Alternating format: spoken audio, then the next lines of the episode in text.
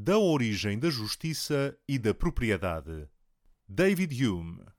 De todos os animais que povoam o globo, não há nenhum para com o qual a natureza, segundo parece à primeira vista, tenha exercido mais crueldade do que para com o homem, pela quantidade infinita de carências e necessidades com que o encheu e pela fraqueza dos meios que lhe concedeu para satisfazer essas necessidades. Não só o alimento necessário à sua sustentação escapa às suas buscas e aproximação, ou pelo menos existe trabalho para a sua produção, mas torna-se ainda necessário que ele possua vestuário e uma habitação para se defender das contrariedades do tempo. Contudo, considerado apenas em si mesmo, não está provido nem de armas, nem de força, nem de outras capacidades naturais que correspondam em qualquer grau a tantas necessidades. É apenas através da sociedade que ele é capaz de suprir estas deficiências e elevar-se à igualdade com as outras criaturas e mesmo adquirir superioridade sobre elas. A sociedade compensa todas as suas enfermidades, e ainda que nesta situação as suas necessidades se multipliquem a todo instante, essas capacidades são ainda aumentadas e deixam-no, sob todos os aspectos, mais satisfeito e feliz do que poderia jamais tornar-se no seu estado de selvageria e de solidão. Quando cada pessoa individual trabalha isoladamente e só para si, as suas forças são demasiado fracas para executar um trabalho importante. Como emprega o esforço a suprir todas as suas várias necessidades, nunca atinge a perfeição em nenhuma atividade particular e como as suas forças e o seu êxito não são sempre iguais, o menor deslize num ou noutro destes pontos será necessariamente acompanhado de inevitável catástrofe e desgraça. A sociedade fornece um remédio para estes três inconvenientes. A união das forças aumenta o nosso poder. A divisão das tarefas aumenta a nossa capacidade. A ajuda mútua faz que estejamos menos expostos à sorte e aos acidentes. É mediante esta força, capacidade e segurança suplementares que a sociedade se torna vantajosa. Há três espécies diferentes de bens que possuímos: a satisfação interior do espírito, as vantagens exteriores do corpo e o gozo dos bens que adquirimos pelo nosso trabalho e boa sorte. Estamos perfeitamente seguros do desfrutar a primeira. As segundas podem ser-nos arrebatadas, mas não podem dar nenhuma vantagem a quem nos tira. Só as últimas tanto podem estar expostas à violência de outros, como podem transferir-se sem sofrer perda nem alteração.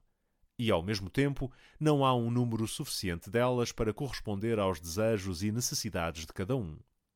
Portanto, assim como a melhoria destes bens é a principal vantagem da sociedade, assim também a instabilidade da sua posse, juntamente com a sua escassez, é o principal obstáculo. Em vão esperaríamos encontrar, numa natureza inculta, um remédio para este inconveniente. Em vão esperaríamos descobrir no espírito humano um princípio não artificial capaz de controlar estas afeições parciais e de nos fazer vencer as tentações originadas das circunstâncias em que nos encontramos. A ideia de justiça nunca pode servir para este fim, nem ser tomada por um princípio natural capaz de inspirar nos homens uma conduta equitativa de uns para com os outros. Com esta virtude, conforme é compreendida agora, jamais se poderia ter sonhado entre pessoas incultas e selvagens. Então o remédio não se tira da natureza, mas do artifício, ou, para falar com mais propriedade, no juízo e no entendimento a natureza fornece um remédio para o que há de irregular e incômodo nas afeições. Com efeito, quando as pessoas, em razão da sua primeira educação na sociedade, tomaram consciência das vantagens infinitas que resultam desta e, além disso, adquiriram uma nova disposição para a companhia e a conversação, e quando observaram que as principais perturbações da sociedade se originam dos bens chamados exteriores, da sua independência e facilidade de passagem de uma pessoa para outra, têm de procurar um remédio, colocando estes bens, na medida do possível, em pé de igualdade com as vantagens fixas e constantes do espírito e do corpo. Isto não pode fazer-se de outra maneira senão por uma convenção realizada por todos os membros da sociedade para dar estabilidade à posse dos bens exteriores e deixar cada um desfrutar em paz o que pode adquirir pela sorte ou pelo esforço. Deste modo, todos sabem o que podem com toda a segurança possuir, e as paixões são restringidas aos seus movimentos parciais e contraditórios. Uma tal restrição não é contrária a estas paixões, porque se o fosse jamais poderia estabelecer-se nem manter-se. É apenas contrária aos seus movimentos irrefletidos e impetuosos. Em vez de descurar o nosso interesse pessoal ou dos nossos amigos mais próximos, abstendo-nos de tocar nos bens dos outros, não podemos tomar mais em consideração estes dois interesses a não ser mediante tal convenção, pois é por este meio que conservamos a sociedade que é tão necessária para o bem-estar e subsistência deles, bem como de nós próprios. Esta convenção não é da natureza de uma promessa, portanto, conforme veremos mais adiante, as próprias promessas têm origem em convenções humanas. É apenas um senso geral do interesse comum, o qual todos os membros da sociedade exprimem uns aos outros e que os leva a regular a sua conduta por certas regras. Observo que será do meu interesse deixar outra pessoa na posse dos seus bens, contando que ela atue do mesmo modo em relação a mim. Ela está ciente de que tem um interesse igual a regular a sua conduta.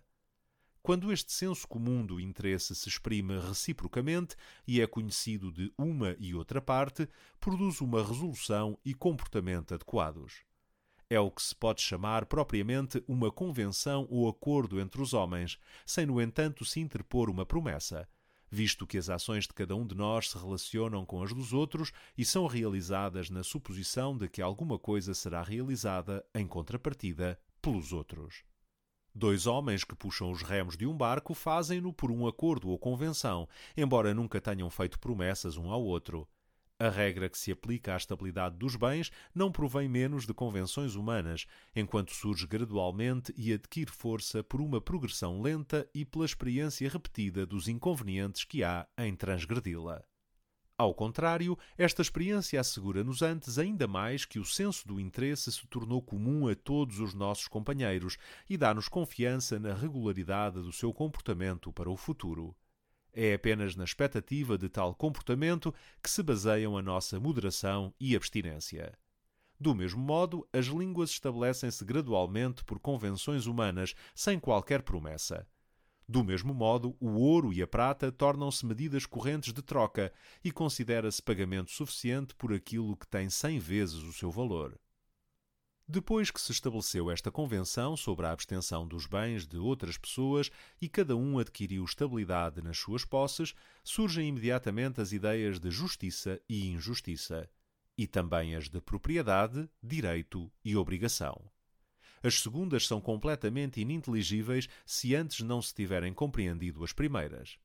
A nossa propriedade consiste apenas naqueles bens cuja posse constante é estabelecida pelas leis da sociedade, isto é, pelas leis da justiça.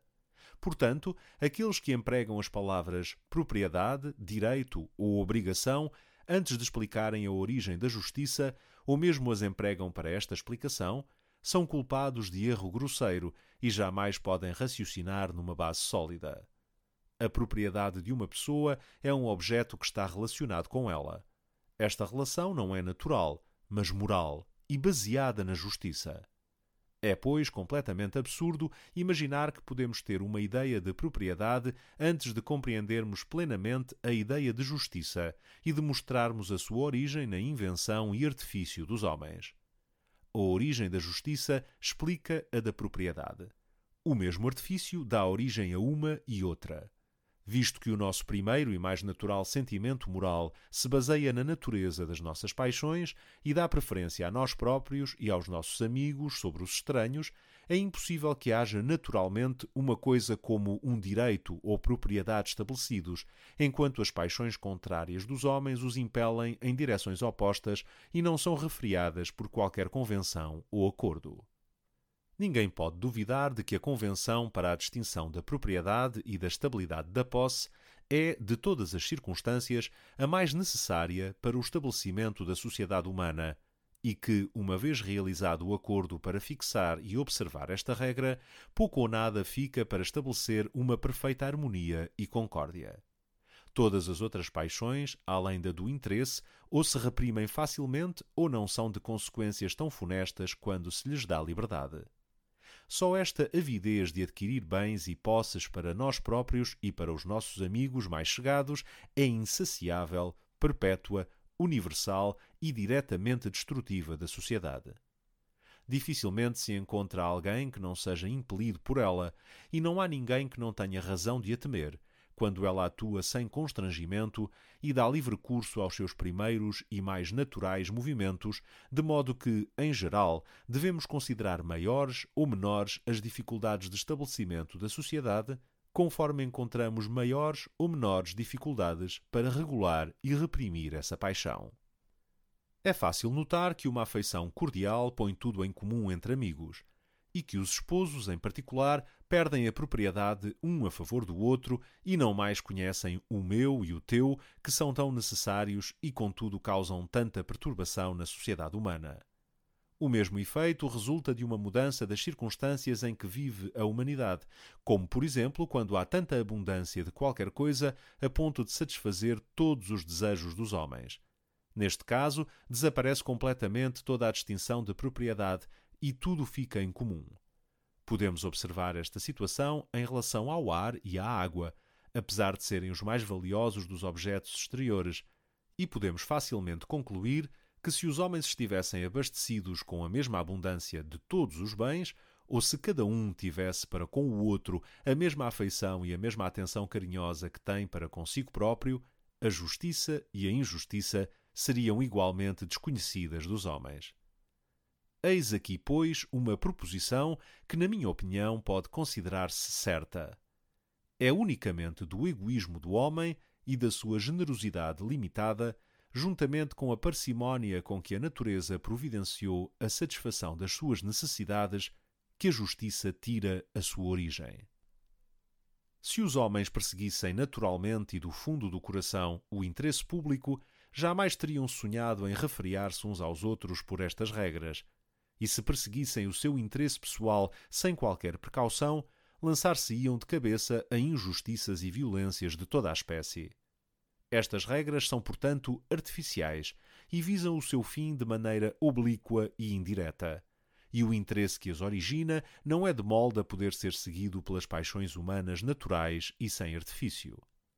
Para tornar isto mais evidente, Considerai que, embora as regras da justiça sejam estabelecidas meramente por interesse, a sua conexão com o interesse é um tanto singular e difere do que se pode observar em outras ocasiões. Um ato singular de justiça é frequentemente contrário ao interesse público, e se permanecer isolado sem ser seguido por outros atos, poderia ser em si mesmo muito prejudicial à sociedade. Quando uma pessoa de mérito e caritativa por inclinação restitui uma grande fortuna a um avarento ou a um fanático sedicioso, agiu de maneira justa e louvável, mas o público, em realidade, sofre. E os atos singulares de justiça, considerados à parte, não servem mais o interesse privado do que o interesse público, e concebe-se facilmente que um homem possa empobrecer por um ato relevante de integridade e tem razão para desejar que, com relação a esse ato, as leis da justiça fossem suspensas por um instante no universo. Mas, embora os atos singulares de justiça possam ser contrários ao interesse público ou privado, certamente que o plano ou esquema total contribui grandemente ou é absolutamente necessário tanto para servir de suporte à sociedade como para o bem-estar de cada indivíduo. É impossível separar o bom do mau. A propriedade deve ser estável e deve ser determinada por regras gerais Embora, num caso, o público sofra, este mal momentâneo é amplamente compensado pela prossecução constante da regra e pela paz e ordem que esta estabelece na sociedade. E mesmo cada indivíduo acha-se a ganhar ao fazer o balanço da conta, visto que, sem justiça, a sociedade deve dissolver-se imediatamente e todos devem cair naquela condição selvagem e solitária que é infinitamente pior do que a pior das situações que possa imaginar-se na sociedade. Portanto, quando os homens tiveram bastante experiência para observar que, quaisquer que fossem as consequências de cada ato isolado de justiça realizado por uma só pessoa, o conjunto do sistema das ações concorrentes do conjunto da sociedade é infinitamente vantajoso para o conjunto e para cada uma das partes da sociedade, não tarda muito para que apareçam a justiça e a propriedade. Cada membro da sociedade tem consciência deste interesse. Cada um exprime este sentimento aos seus companheiros, juntamente com a resolução que tomou de regular os seus atos por este interesse, na condição de os outros fazerem o mesmo. Nada mais é preciso para levar um deles a realizar um ato de justiça na primeira oportunidade. Este torna-se um exemplo para os outros, e assim a justiça estabelece-se por uma espécie de convenção ou acordo, isto é, por um sentido do interesse que se supõe comum a todos e onde todos os atos isolados se realizam na expectativa de que os outros homens vão realizar o mesmo. Sem tal convenção, ninguém teria jamais sonhado que houvesse uma virtude como a justiça, ou teria sido levado a conformar a ela as suas ações. Se se tornar um ato isolado, a minha justiça pode ser perniciosa sob todos os aspectos, e é apenas pela suposição que os outros vão imitar o meu exemplo que posso ser levado a seguir esta virtude, visto que nada, a não ser esta combinação, pode tornar a justiça vantajosa ou fornecer-me motivos para me conformar com as suas regras. Depois que os homens descobriram por experiência que o seu egoísmo e generosidade limitada, agindo livremente, os tornam totalmente incapazes de viver em sociedade e ao mesmo tempo notaram que a sociedade é necessária para a satisfação dessas mesmas paixões, eles são naturalmente levados a submeter-se à restrição de regras tais que possam tornar o seu comércio mais seguro e mais cômodo. Assim, para a imposição e observância destas regras, tanto em geral como em cada caso particular, a princípio são levados apenas pela preocupação do interesse, e este motivo é suficientemente forte e convincente para a primeira formação da sociedade.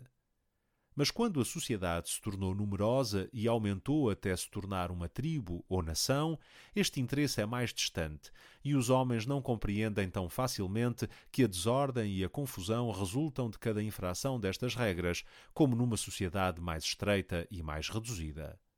Mas, embora nas nossas próprias ações com frequência percamos de vista o interesse que temos em manter a ordem e sigamos um interesse menor, mas mais presente, nunca deixamos de notar o prejuízo que recebemos, mediata ou imediatamente, da injustiça dos outros, porque neste caso não ficamos cegos pela paixão, nem influenciados por uma tentação contrária.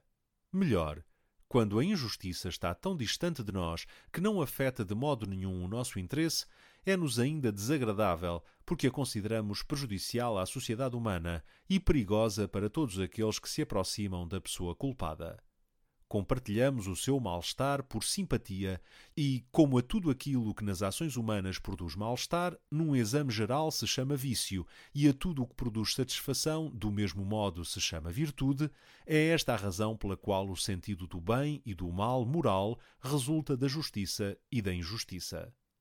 E embora este sentido, no caso presente, provenha unicamente da contemplação das ações dos outros, não deixamos de o estender mesmo às nossas próprias ações a regra geral ultrapassa os casos onde se originou, enquanto ao mesmo tempo simpatizamos com os sentimentos que os outros têm a nosso respeito.